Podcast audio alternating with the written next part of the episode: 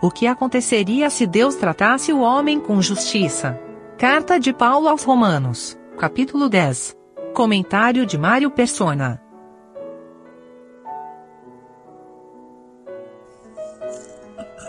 No capítulo 6 de Romanos, um pouco antes, nós lemos no versículo 12: E assim a lei é santa e o mandamento santo, justo e bom.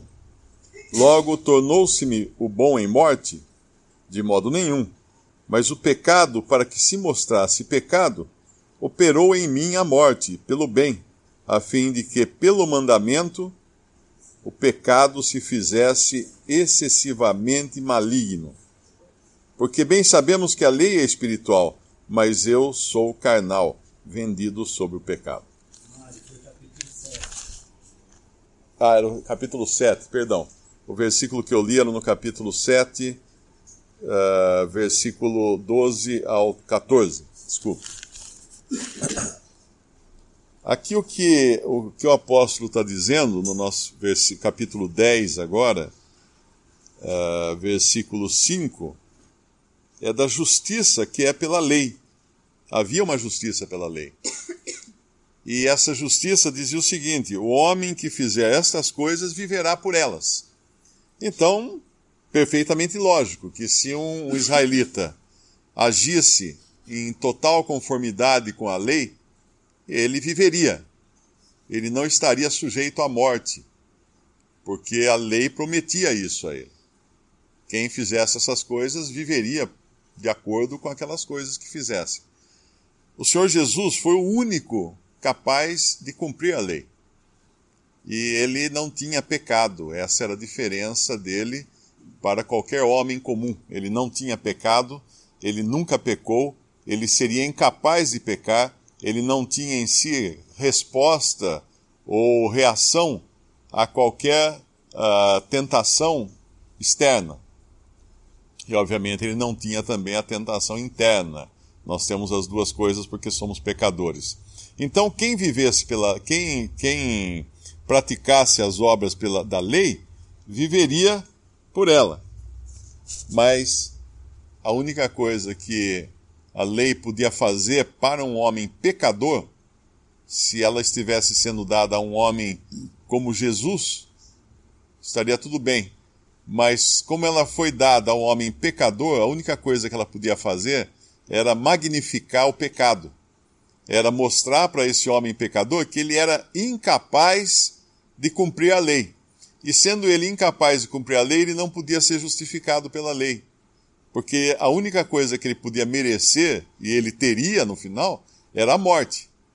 Nós vemos muitos mandamentos da lei, inclusive, que eram, eram uh, castigados, o seu, a sua desobediência era castigada com morte física. Um filho, por exemplo, se ele desonrasse o seu pai, se ele xingasse o seu pai, ele tinha que ser morto. Hoje a gente olha isso e fala assim, uau, não, é?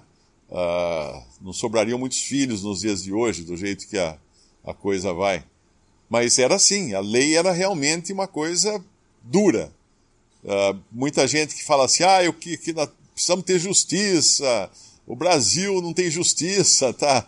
Põe justiça para ver o que acontece não sobra ninguém, porque a justiça de Deus, ela exige que o homem cumpra todos os mandamentos e assim ele vive. Se ele não cumprir, ele morre. Era uma, uma coisa ou outra. Mas agora, ele, a lei não precisava de fé. Você não precisava crer em nada. Você tinha que obedecer. Tinha que obedecer e fazer as coisas. Mas o que ele está falando agora é da justiça que é pela fé. A justiça que é pela fé diz assim: Não digas em teu coração: Quem subirá ao céu, isto é, a trazer do alto a Cristo, ou quem descerá ao abismo, isto é, a tornar a trazer, trazer dentre os mortos a Cristo. Mas que diz? A palavra está junto de ti, na tua boca e no teu coração. Esta é a palavra da fé que pregamos. A saber, se com a tua boca confessares ao Senhor Jesus e em seu, ou uma outra, uma outra maneira de ler isso seria mais, uh, mais que diz, a, uh, a saber, se com a tua boca confessares a Jesus Senhor, e em teu coração creres que Deus o ressuscitou dos mortos, serás salvo, visto que com o coração se crê para a justiça e com a boca se faz confissão para a salvação. Porque a Escritura diz: todo aquele que nele crê não será confundido. Lá em Hebreus, no capítulo 11 de Hebreus, nós vemos de uma série de, de pessoas que viveram pela fé. Porque, ainda que muitos deles viveram na época da lei, uh, eles foram salvos porque eles creram somente. Eles não foram salvos porque eles cumpriram a lei, porque ninguém poderia cumprir a lei. Mas eles creram. Eles foram pessoas de fé. E lá, o começo do capítulo, do capítulo 11 de Hebreus, diz que. Hebreus 11. Diz que a fé é o é o firme fundamento, ou seja, a certeza, a base sólida das coisas que se esperam e a prova das coisas que se não veem.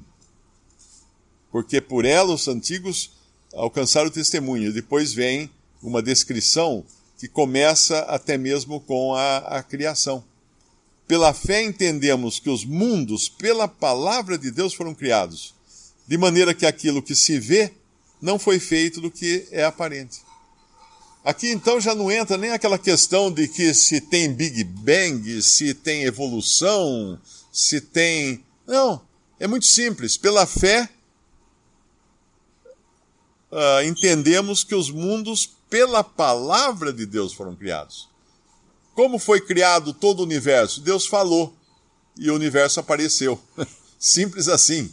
Ah, mas isso não tem lógica. É, não tem lógica, não precisa ter lógica. Porque é pela fé. É pela fé. O crer é justamente o que explica no versículo 1. A fé é a certeza, o firme fundamento de coisas que se esperam, ou seja, que não estão na minha frente. E a prova de coisas que se não veem. São coisas invisíveis. a fé exige que se creia no invisível. baseada em quê? Baseada na, no fundamento da palavra de Deus, na firme certeza de que Deus não pode mentir. Deus falou e o universo veio à existência. Deus fala agora que a justificação é pela fé e eu não tenho que perguntar quem subiu ao céu, quem desceu ao abismo, quem isso, quem aquilo. Eu simplesmente creio.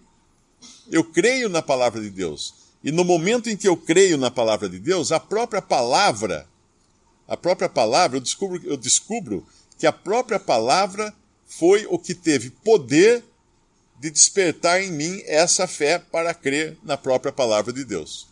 É uma coisa até estranha falar isso, não é? Mas aí nós entendemos que nada vem do homem. Aqui, aqui não estamos falando de uma coisa de inteligência racional para se crer na palavra de Deus. Em outra passagem, Paulo fala do nosso culto racional porque é um culto inteligente a Deus, uma adoração a Deus que é feita de forma inteligente, não de, de uma forma totalmente aleatória ou não, é uma coisa inteligente. Mas a fé, a salvação, a justificação pela fé, ela não é uma coisa questionável, porque é pela fé. Porque o Senhor fala que precisaria ter uma fé como de uma ser como um menino, né? para entrar no reino de Deus, porque a criança ela não, ela, é, ela aceita. Você fala para uma criança que atrás do Sol existe um planeta muito bonito, cheio de flores e animais e não sei o quê, ela vai contar para os amiguinhos: olha, meu pai e minha mãe falou que tem um planeta atrás do Sol que é cheio de flores e de animais. Ela creu. Ela aceitou como absoluta verdade uma coisa que você disse que pode é, é absurda, né? Uh, dando um exemplo aqui absurdo, mas ela acredita. Então a fé uh, não pergunta, não questiona, não duvida. A fé descansa na palavra de Deus. A fé não. Uh, o Senhor Jesus, quando estava conversando com, com João, uh, lá em, em, João capítulo 3, ele fala assim: quem. ninguém subiu ao céu senão o Filho do Homem que está no céu. Acho que é assim que ele fala, né? Ninguém subiu ao céu, senão o filho do homem que está no céu. Agora, imagina o grande ponto de interrogação na cabeça de Nicodemos, aliás, ele estava falando com Nicodemos no Evangelho de João. O grande ponto de interrogação na cabeça de Nicodemos quando ele escuta isso. Ele podia falar assim, mas como? Uh, você está falando comigo aqui, frente a frente, e como que pode, você pode ter subido ao céu e des, desceu do céu e está no céu? Se está aqui. Porque ele estava diante de alguém que é nada menos que o próprio Deus. O próprio Deus. Quando o Senhor Jesus estava com, uh, no Evangelho de João, capítulo 11 do Evangelho de João, quando ele estava com os discípulos e recebe a notícia da morte de Lázaro,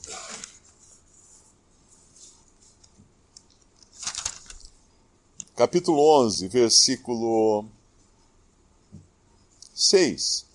E ouvindo, pois, que estava enfermo, ficou ainda dois dias no lugar onde estava. Ele ficou dois dias no lugar onde estava, porque, obviamente, todos conhecem a história de Lázaro. Ele não queria ir lá curar Lázaro da sua enfermidade. Ele queria ir lá ressuscitar Lázaro. Ele tinha um plano, um plano para Lázaro. Uh, no versículo 7, depois disso, disse aos seus discípulos: Vamos outra vez para a Judéia. Agora que ninguém, nenhum deles vai entender nada mesmo, porque um deles até fala, disseram os discípulos, Rabi, ainda agora os judeus procuravam apedrejar-te e tornas para lá? Ah, entender os desígnios de Deus é uma coisa que muitas vezes está fora da capacidade humana, porque ele, ele está falando numa, numa esfera que é muitas vezes muito elevada, a não ser pela fé, para a fé. Para o raciocínio natural, primeiro, Senhor, por que, que o senhor não vai já para a casa de Lázaro para curá-lo se ele está doente?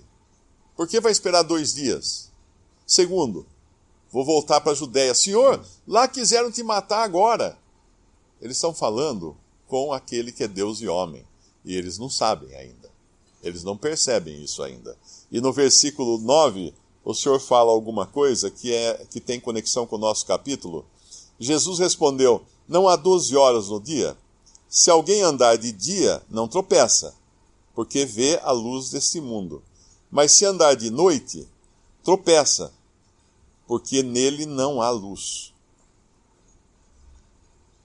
O que isso tinha a ver com o alerta dos discípulos de que ele seria morto, seria apedrejado, se ele voltasse para a Judéia? Porque ele fala justamente e responde com um enigma, né? Parece ser um enigma não há 12 horas no dia, se alguém andar de dia, não tropeça, porque vê a luz desse dia, mas se andar de noite, tropeça, porque nele não há luz. O que ele estava dizendo ali é que ele, que é a luz, é?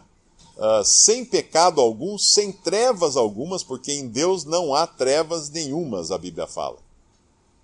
Ele não tinha que temer homem algum ou plano algum para matá-lo. Ele não tinha que temer nenhum plano para matá-lo, nenhum, nenhuma, nenhum grupo, uma, uma turba querendo apedrejá-lo. Ele não tinha que temer, por quê? Porque ele, primeiro, não tinha pecado, ele não estava sujeito a ser morto.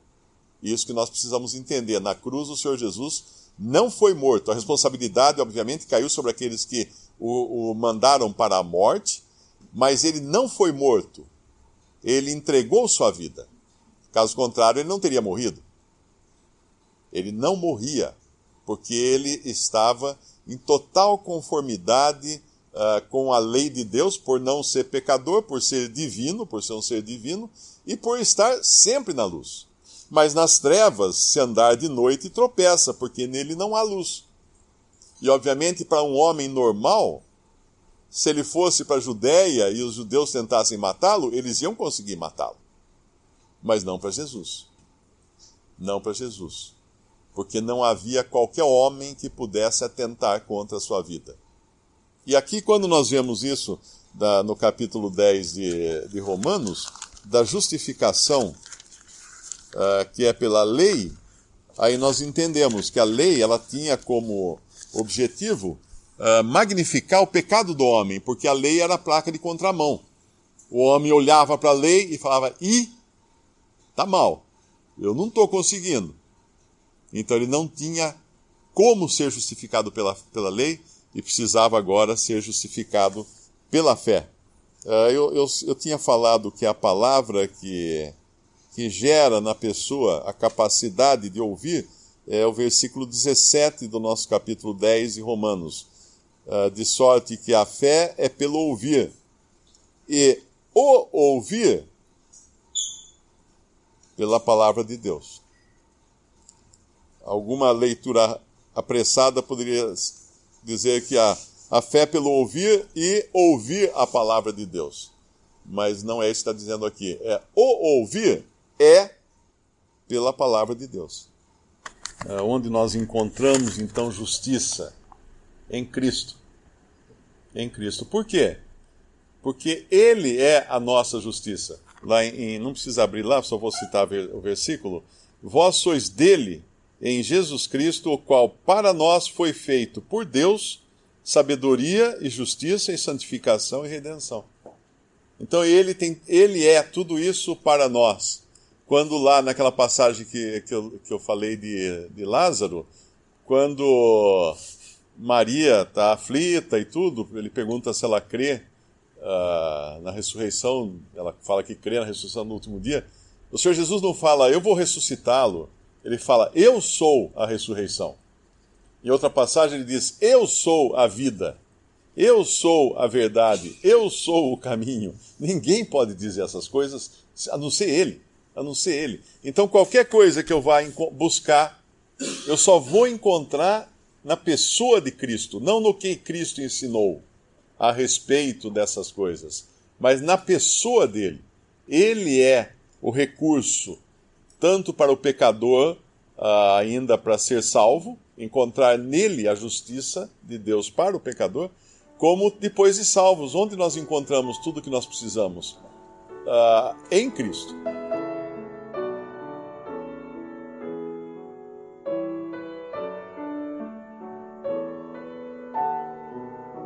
Visite respondi.com.br. Visite também 3minutos.net.